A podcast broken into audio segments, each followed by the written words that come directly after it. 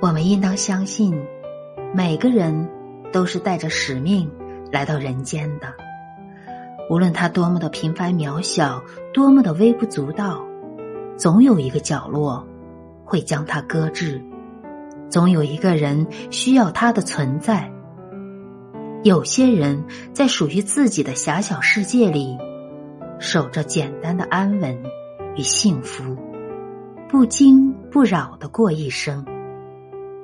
有些人在纷扰的世俗中，以华丽的姿态尽情的演绎一场场悲喜人生。尺有所长，寸有所短，每个人有每个人的人生，不管是繁华还是平淡，都是属于你自己的，不必羡慕别人。